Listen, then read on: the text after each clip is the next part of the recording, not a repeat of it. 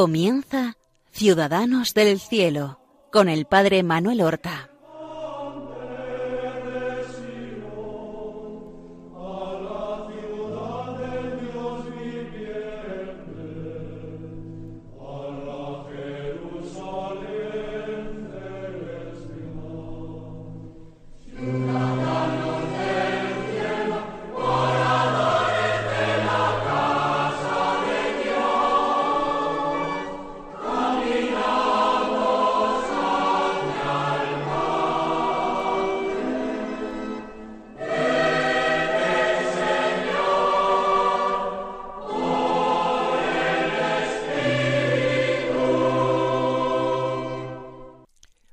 Buenos días, queridos hermanos y oyentes de Radio María. Damos comienzo a una nueva emisión de nuestro programa Ciudadanos del Cielo, con el que queremos dar a conocer la vida y las virtudes de nuestros hermanos los santos. Y llevamos ya al menos un par de programas hablando de San Juan de Dios, un santo que nació con el nombre de Juan Ciudad, en un pueblecito del sur de Portugal, Montemayor el Nuevo, en el año mil cuatrocientos noventa y cinco, probablemente en marzo. Quiero que se fijen ustedes en las similitudes que existen a veces entre los santos y entre los grandes santos. Juan de Dios no vive una espiritualidad franciscana, al menos de manera consciente. Él tiene el influjo fuerte de Juan de Ávila, el cual se siente muy próximo a la compañía de Jesús, a los jesuitas, aunque nunca llegó a hacerse uno de ellos. Sin embargo, entre San Juan de Dios y San Francisco de Asís, que vivió varios siglos antes que él, se dan similitudes llamativas. Cierto que Francisco de Asís era un noble burgués, era el hijo de un rico comerciante en paños, en telas, en brocados, en terciopelos o en rasos era un muchacho rico a quien la vida le sonreía, generoso, que organizaba comidas y fiestas y banquetes para sus amigos, que cantaba con buena voz y buena entonación, con frecuencia canciones en francés que había aprendido de su madre, la señora Pica, que era francesa. Francisco de Asís sin embargo, vive una conversión profunda. Se siente tocado en su corazón y se va a poner al principio al servicio de los leprosos, los enfermos más pobres, o los pobres más enfermos de todos los que existían. Los toma en sus brazos, los lava, los cuida, los conduce a un refugio donde poder cuidarlos mejor. Pide limosna para ellos y aun se priva del alimento para que ellos lo coman. Francisco de Asís, sin pretenderlo, ve como algunos compañeros se le van juntando, cada uno de ellos con un carácter y un temperamento totalmente distintos, que tenía que ver el hermano Bernardo, el primer compañero, con el hermano Egidio o Gil, como decimos nosotros en español. ¿Qué tenía que ver el hermano León con el hermano Junípero? No tenían nada que ver, eran tan distintos, y sin embargo todos unidos por una santa amistad y por el deseo de vivir el Evangelio de nuestro Señor Jesucristo. Juan de Dios, por el contrario, no nace en una familia burguesa acomodada, nace en una familia de pobres campesinos, y allí es donde él se enfrenta a una vida dura desde pequeño. Tiene que ver eh, a, a su pueblo, alejarse de sí y a sus padres. No podrá reencontrarlos nunca más con vida en este mundo. La pobreza hace que deba emplearse lejos de su pueblo. Irá hasta Oropesa en Toledo, donde se pondrá al servicio del duque de Oropesa a través de uno de sus mm, mayordomos, uno de sus mayorales, un tal Francisco Cid Mayoral. Pero vive también una conversión fuerte, motivada por la escucha de la palabra de Dios que le comenta San Juan de Ávila en la ermita de San Sebastián en Granada. Y allí él se lanza como loco, gritando por las calles. Y lo toman por loco, exactamente igual que a Francisco de Asís, que fue acusado de estar loco, y quizás también apedreado, insultado, burlado, despreciado por los de su clase. Juan Ciudad exactamente igual fue recluido en el hospital real y tratado como un loco más, con la terapia que se le aplicaba entonces a los locos, duchas de agua fría y palos, muchos palos, golpes, con crueldad para amansar lo que se estimaba la furia de los lunáticos.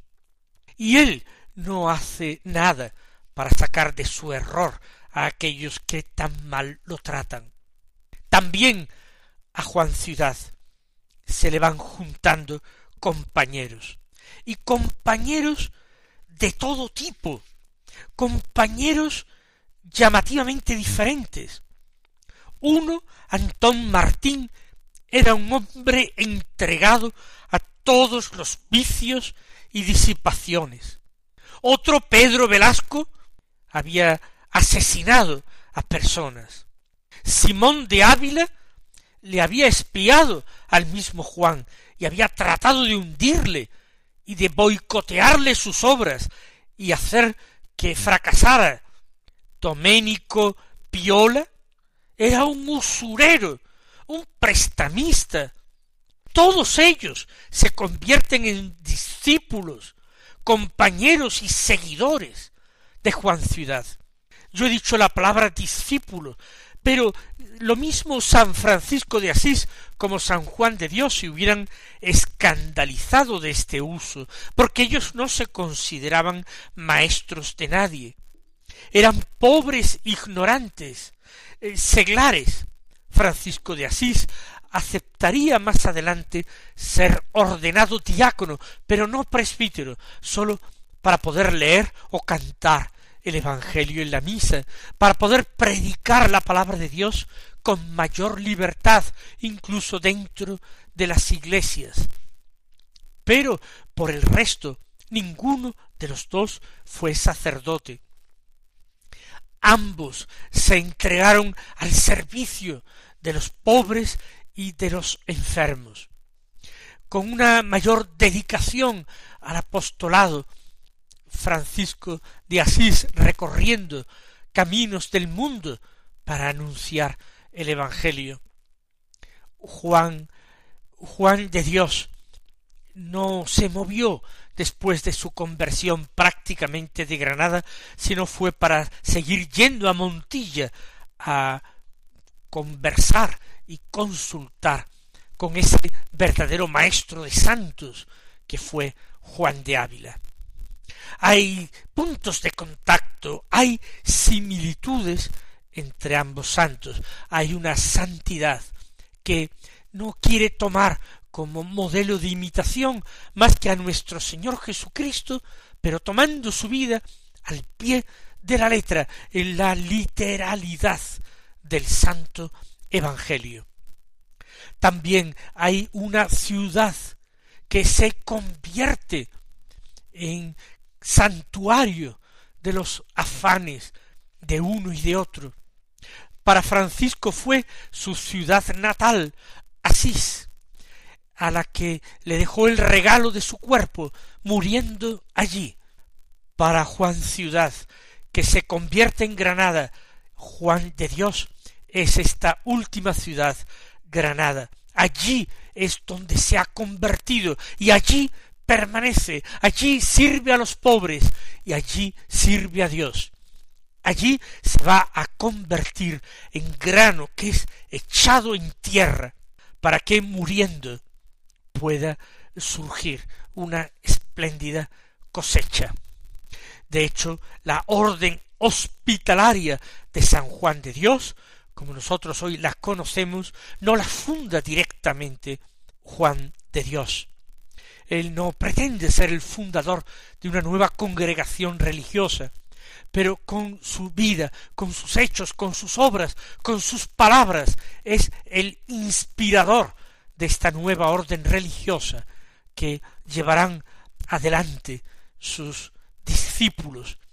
Pero estamos en el año, como he dicho, 1547, mes de enero.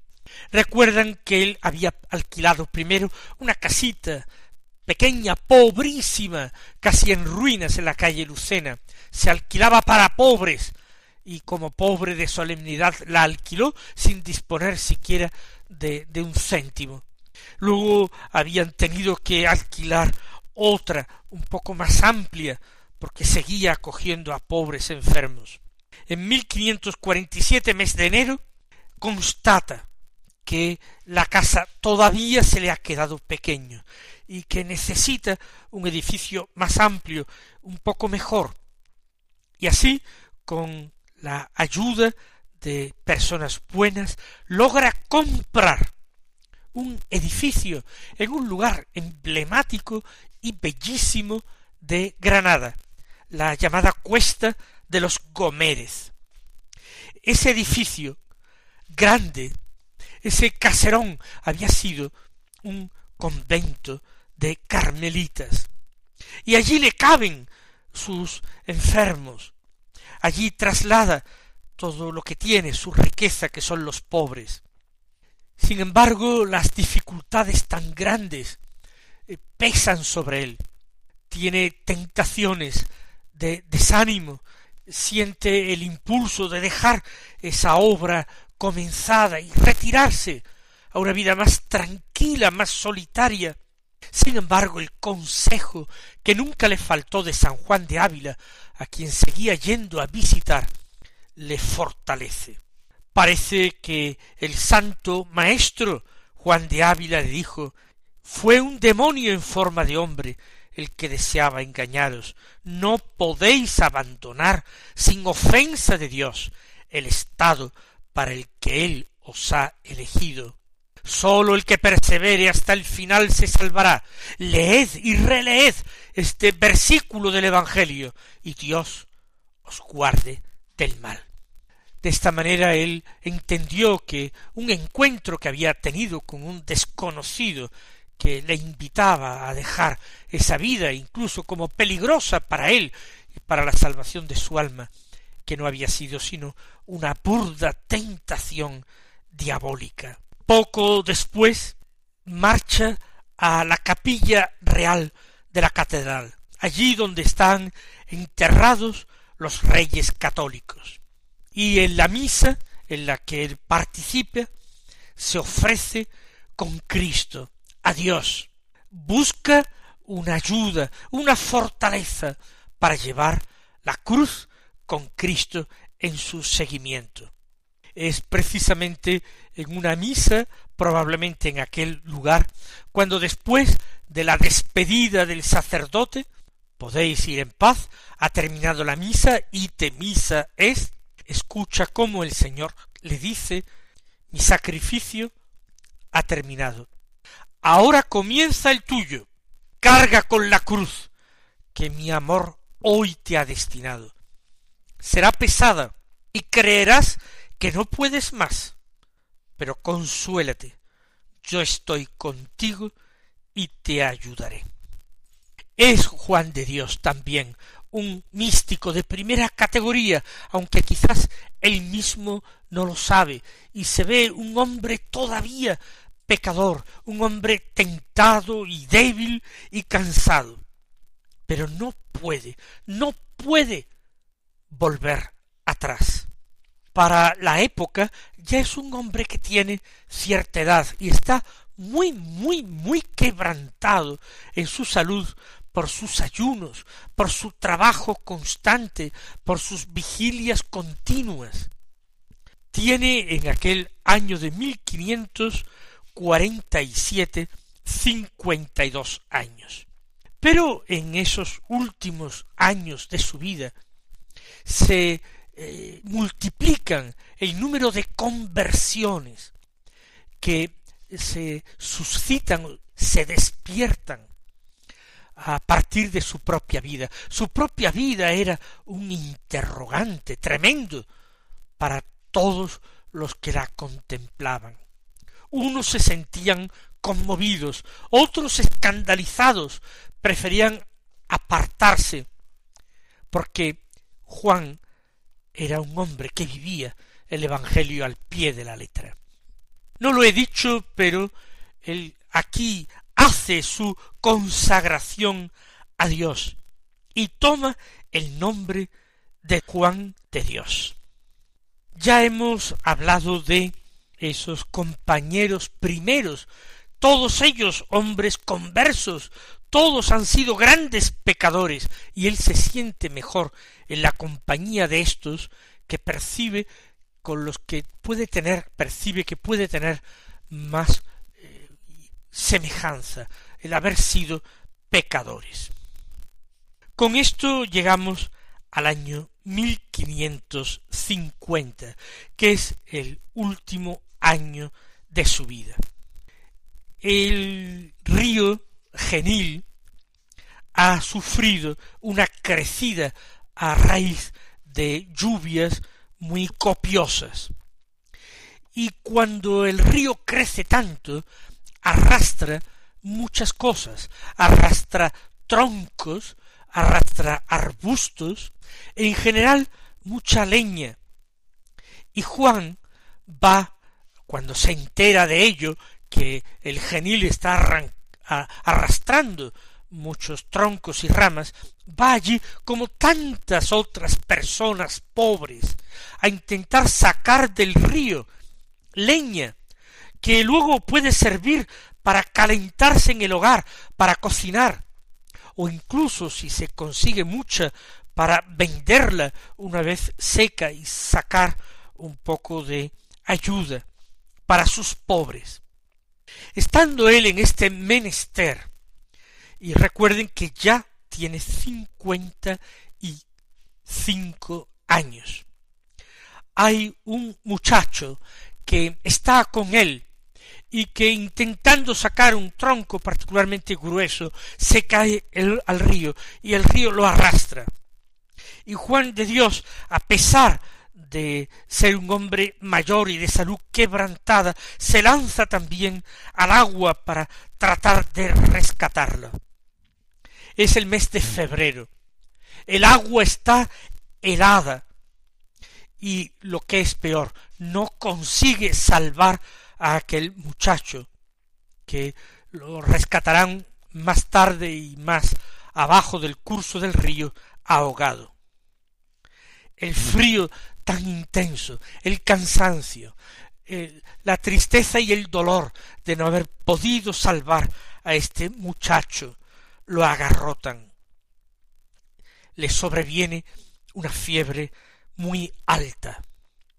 Es una verdadera pulmonía y él tiene ya muy pocas defensas, muy pocas fuerzas. A pesar de su resistencia se ve obligado a guardar cama. Dice Francisco Castro, que escribió la primera biografía del santo y que lo conoció personalmente, dice que se desvencijó, eh, se estaba deshecho, se deshizo, ya no podía aquel organismo gastado continuar. y entonces ya no podía dejar el lecho, el jergón, el pobrísimo jergón. Quiere morir en el hospital de el hospital real con los enfermos comunes, uno más, pero no se lo permiten y una señora doña Ana de Osorio lo lleva a su casa para cuidarle. Es el mes de febrero de 1550. El 7 de marzo, justo el día antes de morir, él se levantó de madrugada sin que nadie lo notara. Seguía teniendo muchísima fiebre, fiebre alta, y va bajando por esa cuesta de los Gomérez, donde tenía la casa hospital, se detiene ante una cruz de piedra. Otro hombre que va subiendo la cuesta ve el mal aspecto que trae el santo y eso impide que lleve a término un propósito que tenía de suicidarse. Dios ha permitido este último acopio de fuerzas para salvar la vida, la vida corporal, pero también la vida espiritual, la salvación eterna de otro hombre. En la casa de García de Piso, el marido de doña Ana de Osorio, lo, recogen en el lecho y le preguntan ¿Dónde? ¿Dónde habéis ido? Y él respondió Dios me llamó una vez más para prestar un último acto de servicio.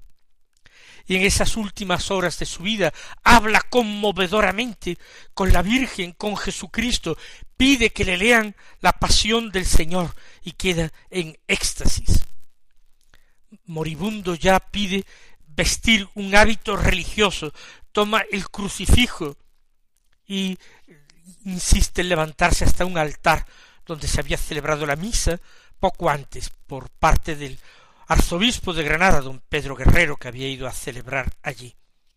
Y allí de rodillas ante el crucifijo y apretándolo contra su corazón dice ahora Señor, por fin, por fin, después de todos los caminos equivocados de mi vida, puedo volar a la patria. En tus manos, Señor, encomiendo mi espíritu. Pensaron que estaba recogidísimo en oración y lo dejan. Pero había muerto, murió de rodillas y el cuerpo se quedó de rodillas en esa postura seis horas todavía. Se dieron cuenta a las seis horas y con gran reverencia tomaron ese precioso cuerpo para amortajarlo. Era la madrugada del 8 de marzo del año 1550. Juan Ciudad entraba solemnemente en el, en el cielo, Juan de Dios, el pobre entre los pobres, el que se hizo uno de ellos. Mis queridos hermanos, hasta la semana que viene. Recibid la bendición del Señor.